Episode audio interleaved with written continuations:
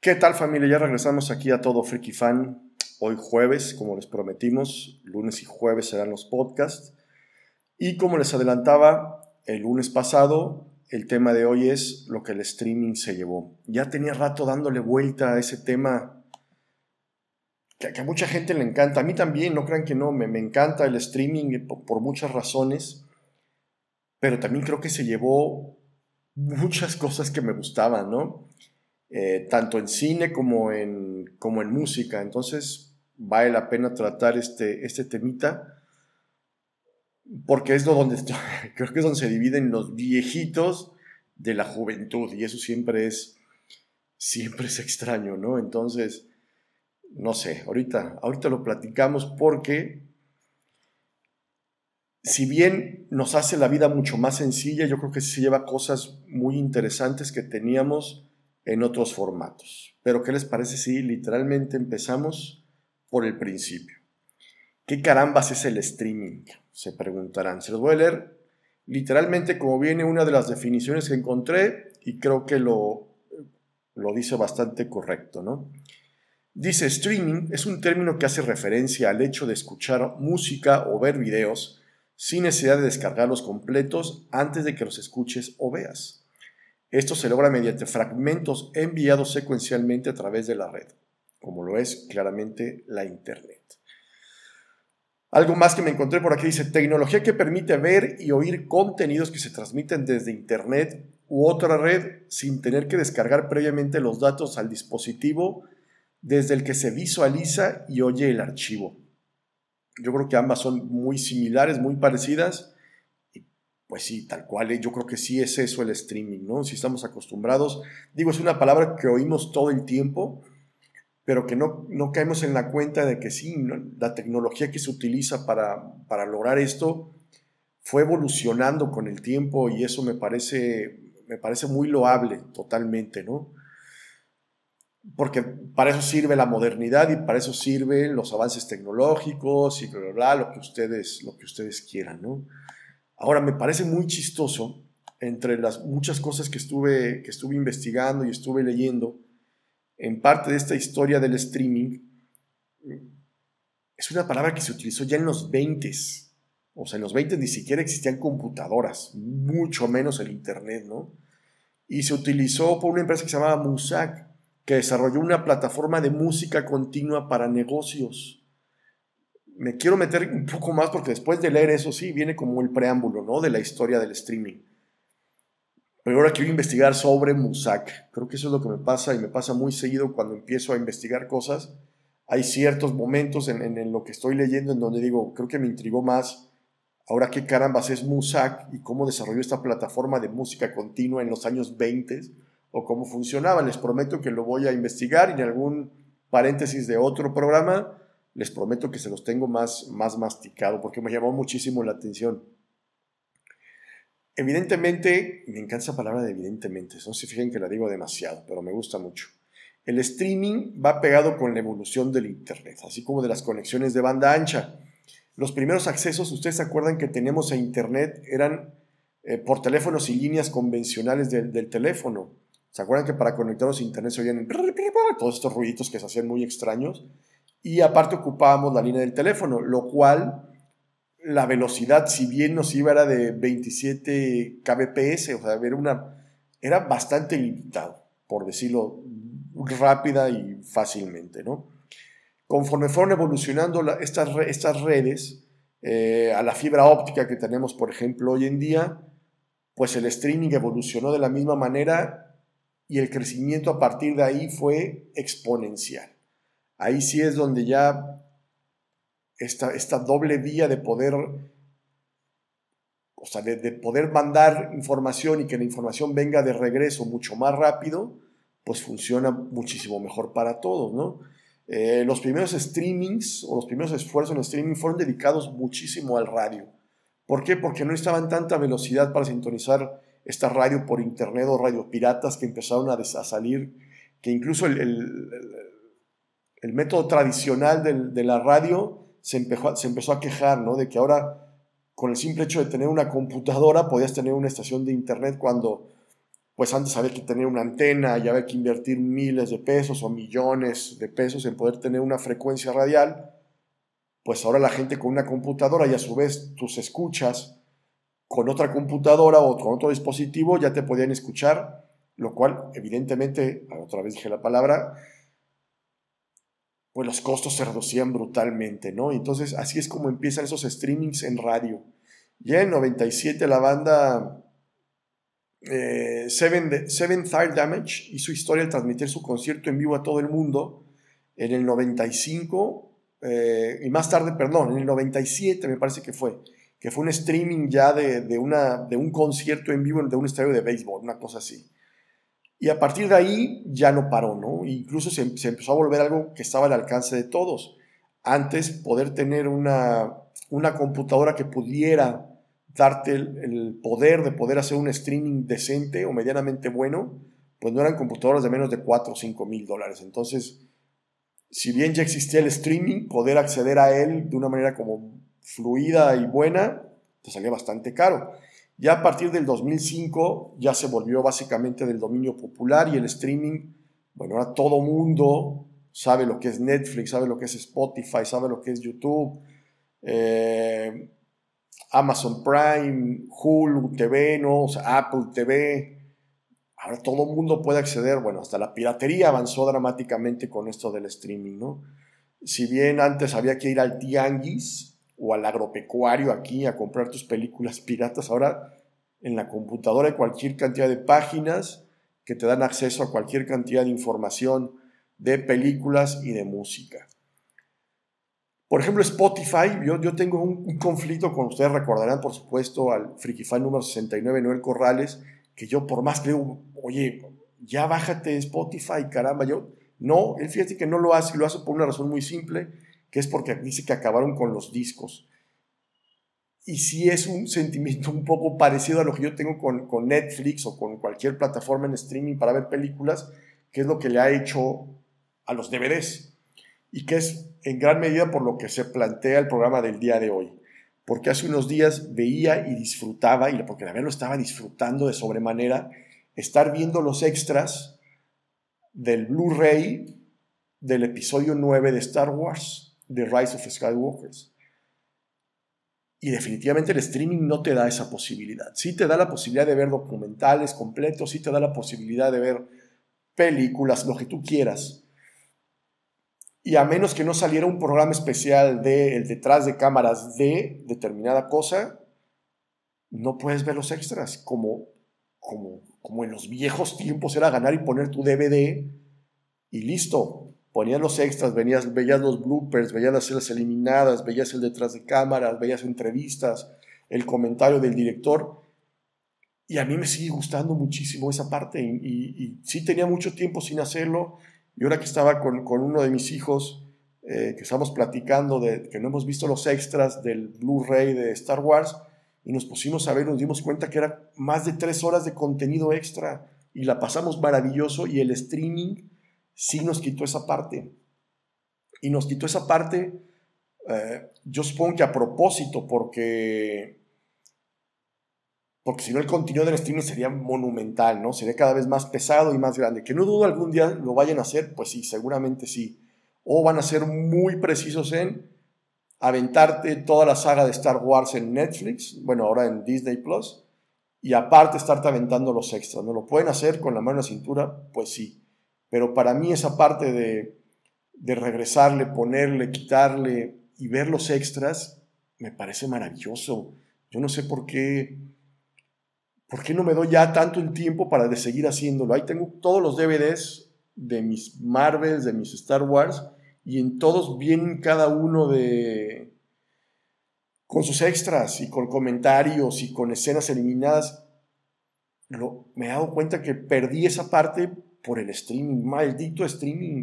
Y ahora ya me estoy poniendo a ver todos y cada uno de mis, de mis Blu-rays para poder hacerlo. Platíquenme, platíquenme si ustedes disfrutan hacer esa parte de, de ver los extras o si les gusta ver esas extras de los, de los Blu-rays y de las, de, los, de las películas. ¿no? Las mismas series tienen también un, montón de contenido, de contenido extra y exclusivo que era parte de lo que me comentaba Noel Corrales con los discos. O sea, abrir tu disco, ver el arte, ver las letras de las canciones. Y se pueden googlear, no digo que no. Pero ahí las tenías, ¿no? Y el arte era sumamente importante en los libros. Incluso los Blu-rays y los DVD han ido, evolucionando o involucionando más bien. Antes venía todo, el, todo un librito y venían eh, fotografías de la película y te emocionaba. Y ahora viene un vulgar papel ahí horrible, ¿no? Si acaso vendrá con un cupón de algo y, más en Estados Unidos funcionan esos cupones, aquí ni siquiera funcionan. Entonces, a mí sí me duele, me duele sobremanera que el streaming nos haya quitado esa parte. Ya sé, o sea, es tema de viejito, me queda claro, pero yo sí los disfrutaba, los disfrutaba un montón. Ahora bien, todas estas empresas son muy exitosas, ¿no? Netflix es, es una empresa brutal y enorme, ¿no? Eh, al, menos hasta septiembre de este año eran más de 62 millones de suscriptores. Y olvídense los que están suscritos de manera ilegal. O sea, a lo mejor le pegaba a los 100 millones de suscriptores. Están en más de 50 países. 100 millones de horas de contenido en streaming todos los días. Y aún así no hayamos que ver. ¿eh? Yo a veces estoy dándole vuelta y digo, eh, ya no sé ni qué ver. Y hay cosas, la neta, chafas también. También esta democratización, por decirlo de alguna manera, de que todo puede estar ahí, te hace ver, te hace que esté la lista de Schindler, que es una joya, y que aparte esté No Manches Frida, ¿no? Entonces, si la democratización le da espacio a todo mundo, y eso me parece maravilloso, y bla, bla, bla, pero no puedo creer que así sea, ¿no? Y digo, pasaba también en los videoclubs, que ahorita tocaremos el tema de los videoclubs.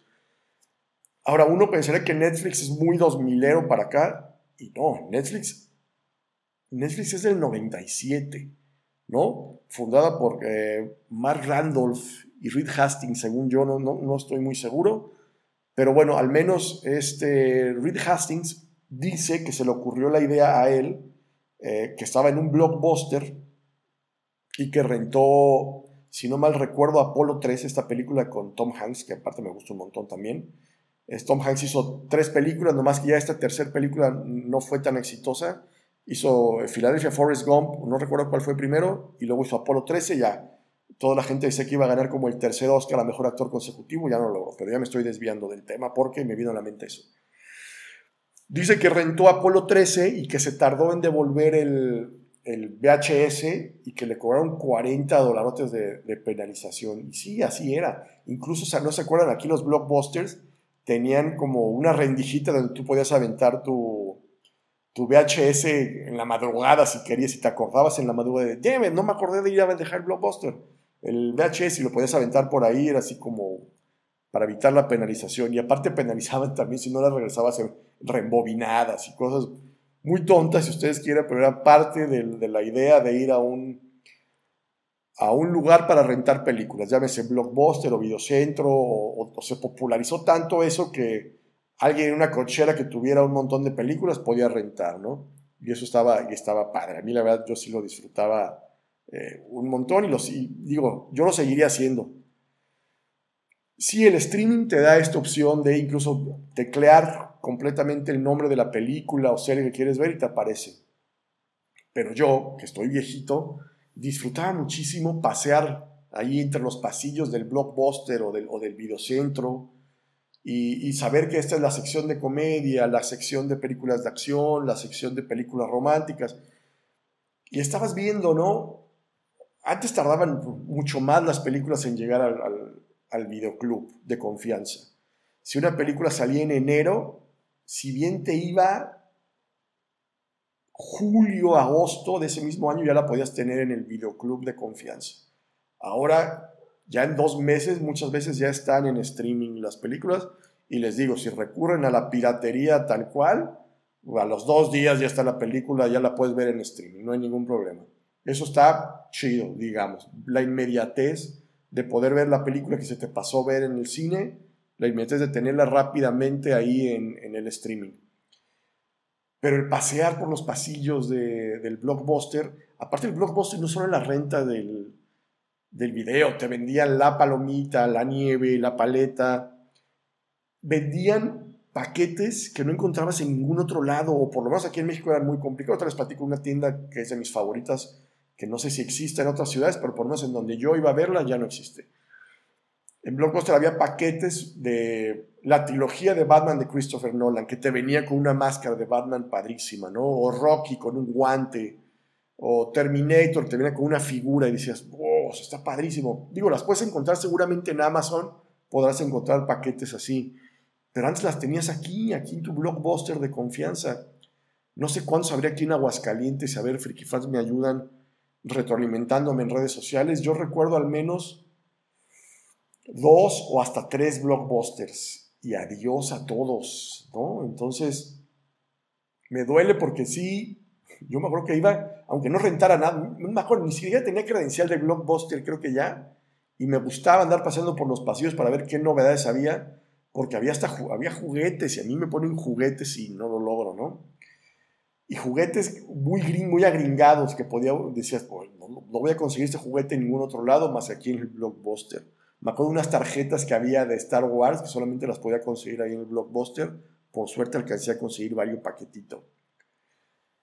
Y sí, el streaming se ha llevado cosas. Digo, nos ha dejado cualquier cantidad de bondades, lo que ustedes quieran. La posibilidad de ver una película en tu celular de Netflix, descargarla y poderla ver en el camión o en el taxi o donde quieras, ¿no? Esperando en la fila. Ahora que las filas del banco son eternas, poder verte dos pelis antes de entrar al banco, chulada, no digo que no, no digo que no sea maravilloso, pero nos ha quitado cosas también el, el streaming. Esta parte de la música que les platico, bueno, los vinilos quieren volver o ya volvieron incluso, ¿no? Porque sí, Spotify te da la posibilidad de tener cualquier cantidad de música y cualquier cantidad de canciones en tu teléfono celular, sí por una suscripción incluso relativamente barata. El plan familiar está como en 150 pesos, como por seis dispositivos. Ya si, si divides, la verdad es que es muy económico y que puedas descargarlas y oírlas sin necesidad de estar consumiendo tus datos, es una maravilla. No digo que no, pero la calidad de la música tampoco es la misma. No es lo mismo que oír tu vinilo, ¿no? O tu cassette, o tu, o tu CD incluso, ¿no? Porque hay unos tan, tan a lo arcaico como el vinilo. Creo que era Neil Diamond, ojalá también alguien pudiera eh, corregirme si me estoy equivocando, que quiso lanzar el Pono, así se llamaba, también era un, era un dispositivo como un MP3, solamente que con mucha mayor calidad que un MP3 cualquiera, ¿no? ¿A qué me refiero? Y voy a tratar de ser como simplificar esta, esta ondita. Cuando uno ponía el, el LP, el vinilo, si, si estaba oyendo, no sé, la Orquesta de Chicago, por ejemplo, podía uno escuchar todos los instrumentos que se, que se, que se tocaban en esa, en esa canción, esa melodía. En Spotify, como está tan comprimida la música, no oímos todos los instrumentos, no sé si ustedes sabían eso. Oímos los más básicos o los más importantes, pero no oímos toda la gama musical que se podría desplegar. Ahora, también un tamborcito para el reggaetón, pues tampoco necesita uno un vinilo. También eso me queda sumamente claro, ¿no? Pero perdemos, perdemos música, aunque, usted no lo crea, perdemos eh, intensidad de la música y los instrumentos, ¿no? Y eso es como raro. Entonces ustedes díganme, ¿les gusta o no les gusta el streaming? ¿Les gusta o no les gusta que existan estas plataformas? Ahora ya hay demasiadas plataformas también. Está Netflix, Hulu, Amazon Prime, Apple TV, viene Disney Plus ya aquí a Latinoamérica, México. Tampoco uno puede pagar 12 plataformas. Uno no quiere recurrir a la piratería, pero literalmente uno lo obligan a hacerlo porque no voy a pagar 13 o 12 plataformas para ver de Disney Plus las cosas de Marvel o de Hulu ver eh, The Handmaid's Tales, por ejemplo, o en Netflix ver, ahora que van a poner todas las de Rocky no voy a pagar cuatro streamings, no lo voy a hacer, por económicos que fueran, no lo haría, es una locura, ¿no? Y la ventaja del videoclub es que uno iba, agarraba literalmente lo que más le gustaba, iba y lo devolvía y ahora las penalizaciones estaban groseras, sí, pero pues también de eso sobrevivían. Que el streaming las quebró, posiblemente sí, o no supieron evolucionar de la misma manera. También hay una parte importante ahí de la, de la evolución no sé, ustedes díganme, ¿les gusta o no les gusta el streaming? ¿Prefieren la antigüita, old school? Yo me considero old school, aunque disfruto esta parte de la inmediatez del streaming, sí que la disfruto. Yo creo que es todo por el día de hoy. Ustedes díganme, díganme si les gusta el streaming, si no, o si les está gustando este formato de Freaky Fan. Platíquenme qué tema les gustaría abordar. Y la próxima semana, bueno, platicaremos más cosas. Yo espero tener ya aquí un invitado para que esté conmigo platicando sobre todo de música, que es mi lado débil, ya lo saben. Por lo pronto yo me despido, soy Carlos Magaña. Pasen ustedes un gran, gran fin de semana. Adiós.